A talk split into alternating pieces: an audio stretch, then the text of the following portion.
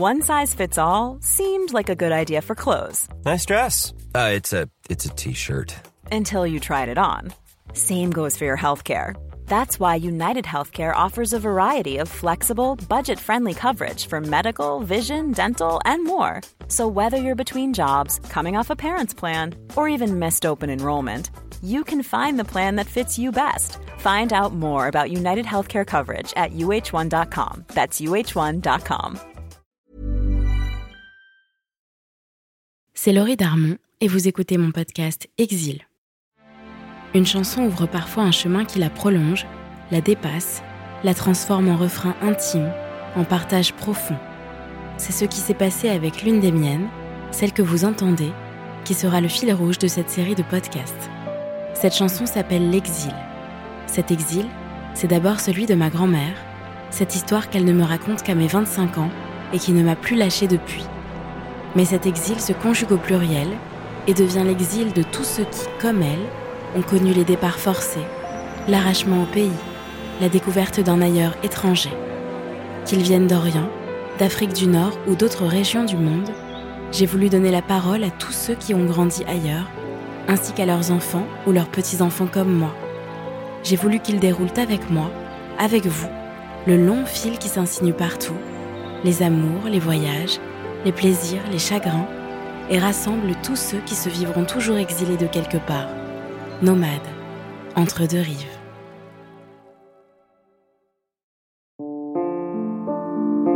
Je m'appelle Stora, je suis né en 1950 en Algérie, dans une ville qui s'appelle Constantine. Une ville traditionnelle parce que c'est une ville de tradition euh, à la fois religieuse, musicale, artistique. Vous vivez majoritairement les juifs et les musulmans dans cette ville, les, éléments européens, comme on les appelait, n'étaient pas majoritaires, à la différence d'Alger ou d'Oran. Moi, j'avais 12 ans, donc euh, au départ de Constantine, donc en 1962. On est parti euh, parmi les derniers quelque part, puisque le 12 juin, c'est vraiment la fin. C'est l'indépendance de l'Algérie, c'est le 5 juillet.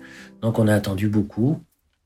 Et parce qu'il y a eu beaucoup d'hésitation de la part de mon père, s'il fallait rester, partir, etc. Ceux qui hésitaient le moins, dans le fond, c'était les fonctionnaires, parce que ceux qui étaient instituteurs, postiers, infirmiers, etc.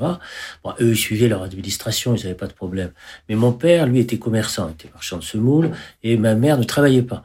Donc, dans la mesure où ils n'avaient pas d'emploi fixe avec l'État français, l'administration française, bah, ils savaient pas trop euh, ce qui allait se passer pour eux en France, d'autant qu'ils étaient très âgés, enfin âgés relativement, parce que mon père avait 53 ans et ma mère avait 46 ans. Donc c'était pas, c'était pas tout jeune quand même. Hein. Il partait pas pour tenter l'aventure, euh, disons, euh, vers des, des terres nouvelles. Hein. Au contraire, c'était un arrachement parce qu'ils étaient installés là, ils étaient assez âgés. ma sœur avait 17 ans, moi j'avais 12 ans. Donc c'était quand même pas évident. C'est pour ça qu'ils ont beaucoup hésité. Ils beaucoup hésité. Donc en hésitant, et malheureusement pour eux, eh ben, ils sont passés à côté des moyens du départ, c'est ce qu'on appelait les cadres, où on mettait toutes les affaires à l'intérieur des cadres, des grands cadres en bois qu'on emmenait, euh, qu'on mettait dans des bateaux. Le, bateau partait de Bonn, c'est de Annaba aujourd'hui, et donc euh, il y avait plus de cadres. Quoi. Donc on est parti en fait euh, en laissant intact l'appartement, etc., avec deux valises chacun, parce que c'était pas c'était la, c'était la loi de l'époque, hein, on n'avait pas le droit d'avoir plus que ça. Et donc on est parti. Puis mon père est revenu après. Il est revenu après l'indépendance. Il est revenu à Constantine en, en, octobre 62, précisément pour récupérer les affaires, les mettre dans un cadre et les réexpédier vers la France. Donc ça a été, euh, par parenthèse, un été 62 qui était un été un peu angoissant parce qu'on était euh, euh, dans une petite maison de banlieue à Montreuil que mon oncle avait acheté trois ans avant. C'était une trentaine à vivre dans cette petite maison et on n'avait pas d'affaires, on n'avait rien, on savait pas comment, ce qu'on allait devenir en fait fondamentalement. Donc il y avait euh, une certaine angoisse quoi, des, des, des enfants qui étaient là notamment parce qu'on savait bien que c'était pas des vacances, on savait bien qu'on n'allait pas revenir, mais où étaient nos affaires? Donc c'était quand même assez angoissant. Et les affaires, elles sont arrivées que bien plus tard, puisque après mes parents ont trouvé euh, une sorte de garage désaffecté dans le 16e où on a habité pendant deux ans et demi. Et, les, affaires sont arrivées à l'été 63. Donc on a été obligé de vivre avec ce qu'on avait euh, acheté plus ou moins sur place à Paris, etc. Chauffage, euh, vêtements, habillement, etc. pendant presque une année. Presque une année. Donc ça a été des conditions de vie euh, quand même très difficiles. Euh, et surtout que l'hiver, euh, l'hiver décembre 62, janvier 63, février, c'était un des hivers les plus froids en France. Il faisait très très très très froid et c'était très difficile à vivre parce qu'il y avait l'exil, enfin au sens du au sens du déracinement, quoi, c'est-à-dire le, non-retour en arrière possible, etc. Et l'attente, l'attente de ces affaires, c'est-à-dire qu'on part sans sans rien, quoi. Vous savez, c'est j'ai gardé d'ailleurs en moi, c'est-à-dire bon le euh, la sensation que je pouvais partir seulement avec une valise, quoi. Voilà, ça terminé, et puis laisser derrière moi toutes les affaires, bon, c'est une sensation comme ça qui a continué à m'habiter très longtemps, hein, c'est jusqu'à aujourd'hui. Hein. J'ai la sensation que je peux partir comme ça du jour au lendemain et puis refaire une vie, quoi. Parce que c'était ça quand même. C'était partir avec une valise et refaire une vie. C'était pas. Euh, alors heureusement que la France des années 60, c'est une France prospère, il n'y a pas de chômage, a 30 glorieuses, enfin bref, tout ça est connu. Et donc mes, parents ont pu réussir quand même à rentrer au bout de deux ans, trois ans dans la société française, mais ça n'a pas été, euh, pas été évident. Voilà.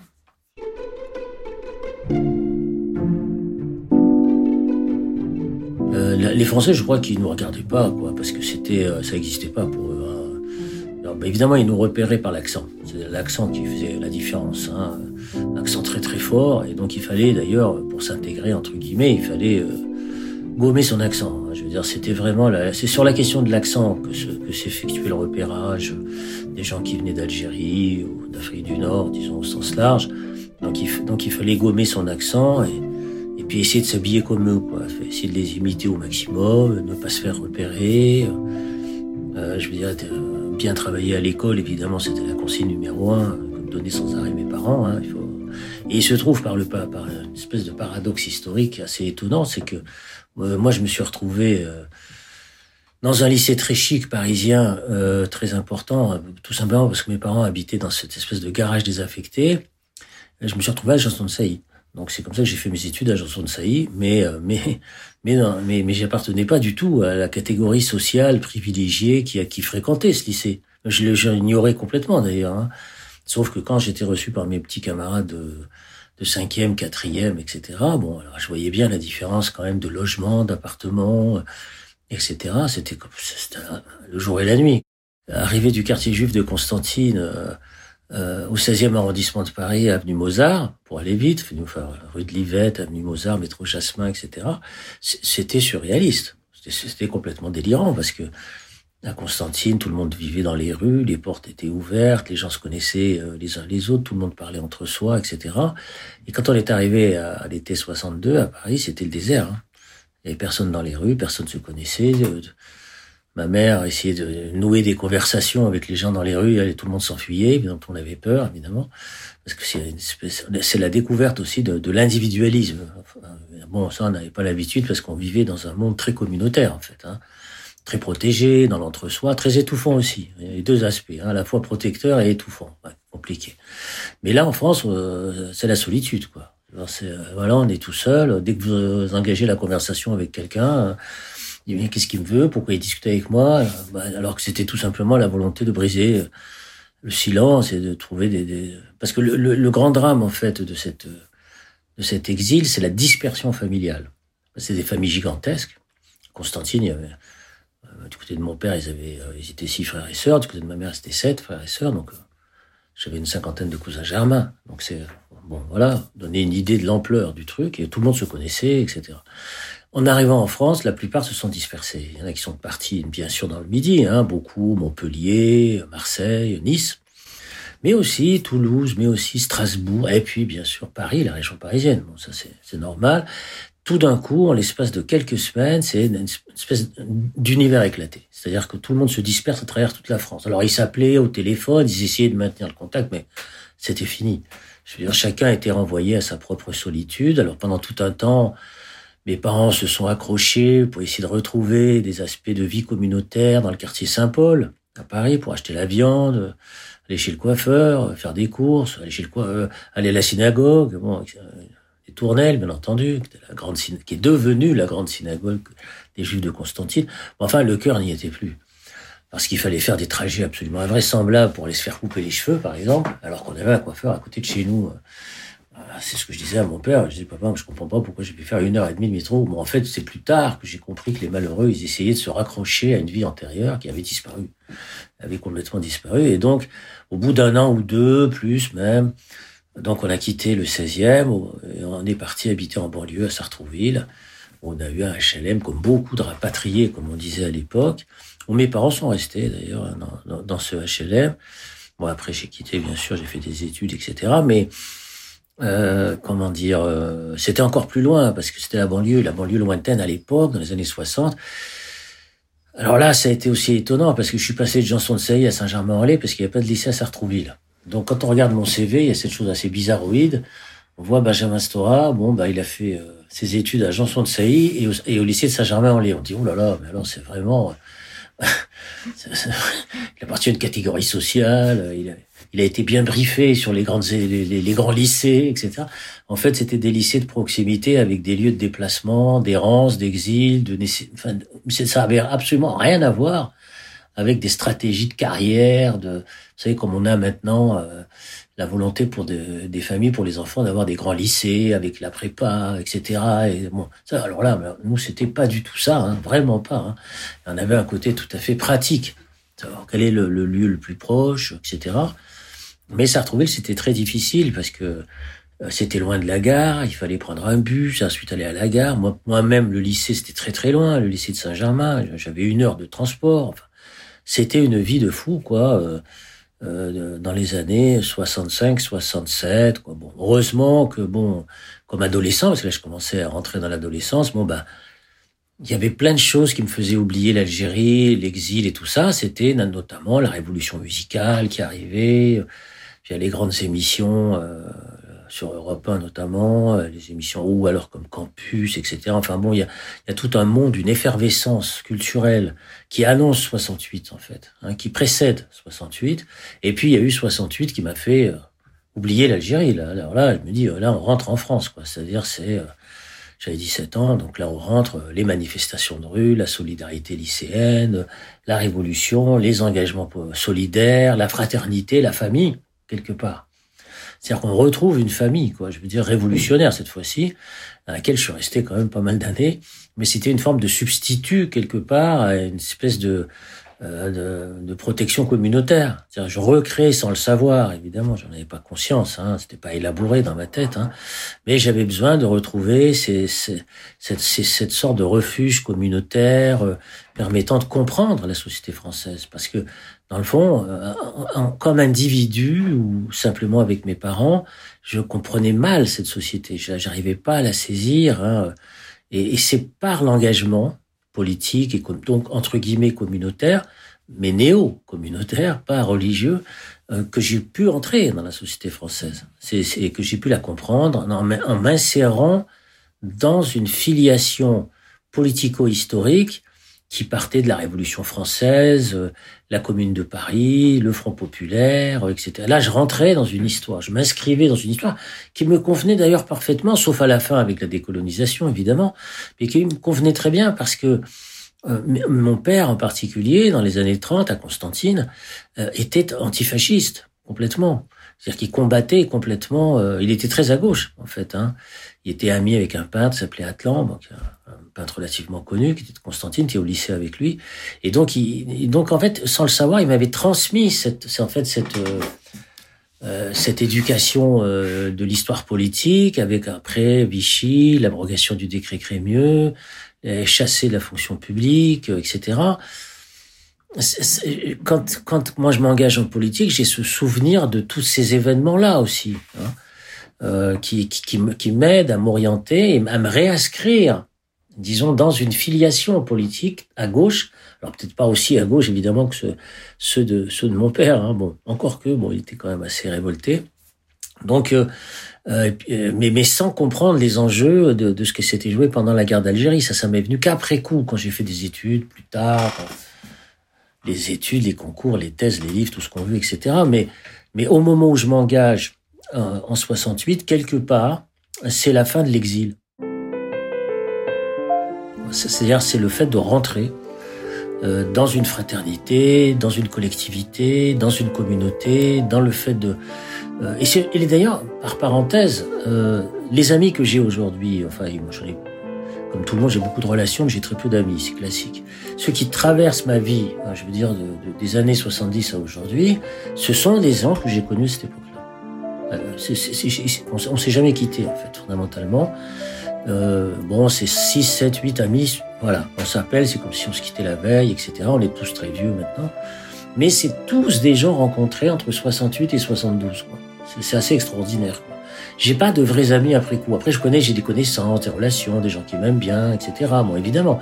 Mais ceux sur qui vraiment je peux compter, avec qui je partage des souvenirs, des faux rires, euh, des, des, des, réflexions, euh, des automatismes, euh, du point de vue de, des images, des mots d'ordre, des réflexions, c'est eux. Est-ce que vous pensez que votre exil a influencé votre choix de métier? Il y a toujours, il y a toujours une influence. On peut pas dire que euh, tout soit séparé, etc. Bien sûr, dans l'exil, c'est aussi la, la, nécessité de retrouver une filiation, c'est-à-dire de se réinsérer. L'exil, c'est pas rester dans l'exil. C'est les gens qui chantent l'exil, qui pleurent l'exil, qui vivent dans l'exil, qui sont heureux dans l'exil quelque part ou malheureux parce qu'il y en a même. C'est pas mon cas. Moi, l'exil, euh, ça a été pour moi la volonté de d'en sortir, c'est-à-dire de dire mais d'où je viens et qui je suis et dans quelle histoire je me situe dans quelle filiation je me réinscris, je veux pas être perdu. Je veux pas me perdre dans l'exil. Hein. Donc c'est pas pour moi l'exil, c'est pas quelque chose d'extraordinaire qui permettrait de faire de la poésie, de la peinture, de la littérature, du déchirement des âmes et tout ça. Non, pas du tout. Moi l'exil, j'ai vécu comme un traumatisme parce que derrière l'exil, il y avait la guerre, il y avait la mort, il y avait la fuite quelque part. Donc c'est euh, l'exil, c'est synonyme de tout ça quand même. Hein. Donc dans le traumatisme, on veut en sortir. Hein, on ne veut pas essayer de le, de, de, dans la rumination, dans la restauration du souvenir, je sais pas quoi, etc. Euh, la question, c'est d'en sortir. Et donc, oui, ça a joué. Donc, de me réinscrire dans une filiation historique, de comprendre ce qui s'était passé réellement.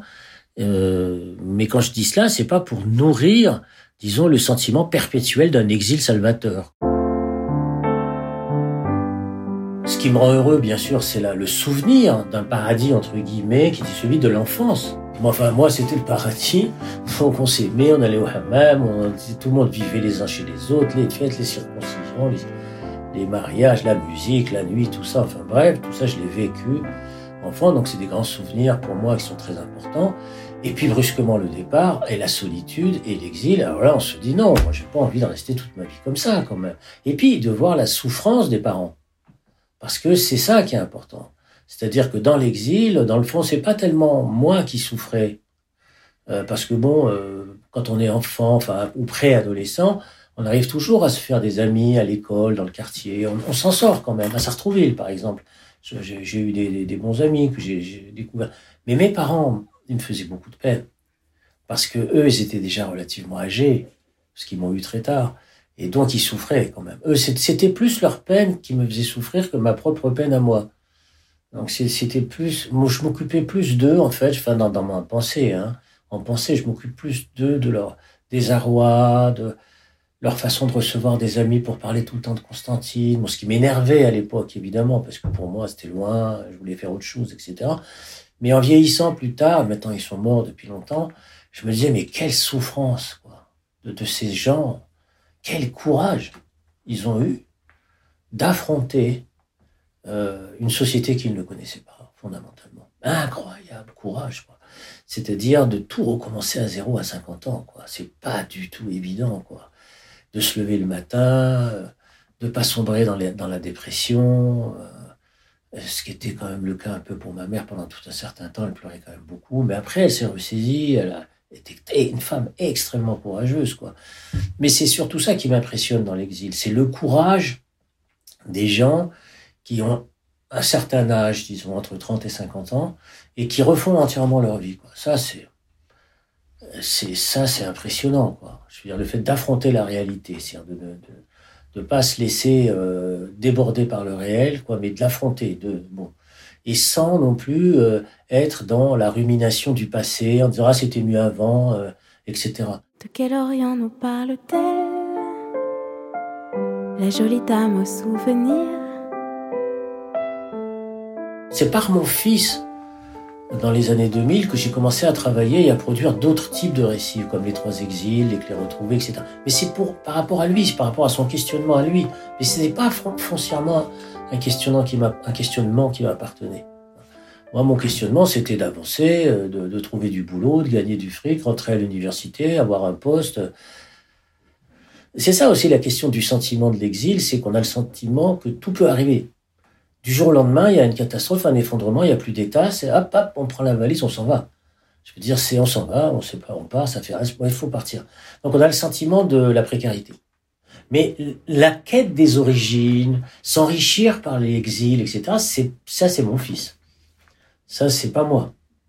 Moi, j'ai voulu me débarrasser du traumatisme de l'exil. Mais la génération suivante, la génération d'après, elle, elle porte pas ce, poids dans le fond. Elle, est plus dans la quête des origines, hein, des, filiations, des généalogies, des richesses apportées par les déplacements, etc.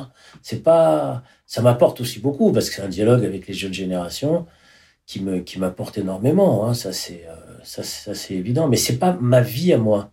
Tous mes premiers ouvrages, moi j'en ai fait au moins 30, ils portaient sur la politique, sur l'histoire, sur la révolution, sur les engagements. Les histoires d'exil et de traumatisme, c'est arrivé quand j'ai passé les 60 ans. Les clés retrouvées, c'est un livre que j'ai écrit à 70 ans. 68 ans, vous voyez ce que je veux dire. Mais je n'ai pas commencé par là. J'ai pas écrit ça à 25 ans. J'ai à 25 ans, j'écrivais l'engagement, la révolution, euh, l'Europe, la France, le Maghreb, l'Algérie, je sais pas quoi, etc. C'était très très abstrait quelque part. Hein. C'était pas c'est pas le même type de pas le même type d'écriture, c'est pas la même chose. Quoi. Bien sûr. Voilà. Et les photos défilent sur le coin de la table. Je la surprends fragile, déverse quelques larmes. Elle se souvient de tout les parfums, les couleurs, le temps n'a rien dissous. Juste là dans son cœur, elle me dit les détails, l'insouciance comme un fruit qui poussait en bataille sur le sol du pays. Et soudain le silence, la déchirure immense, l'exil.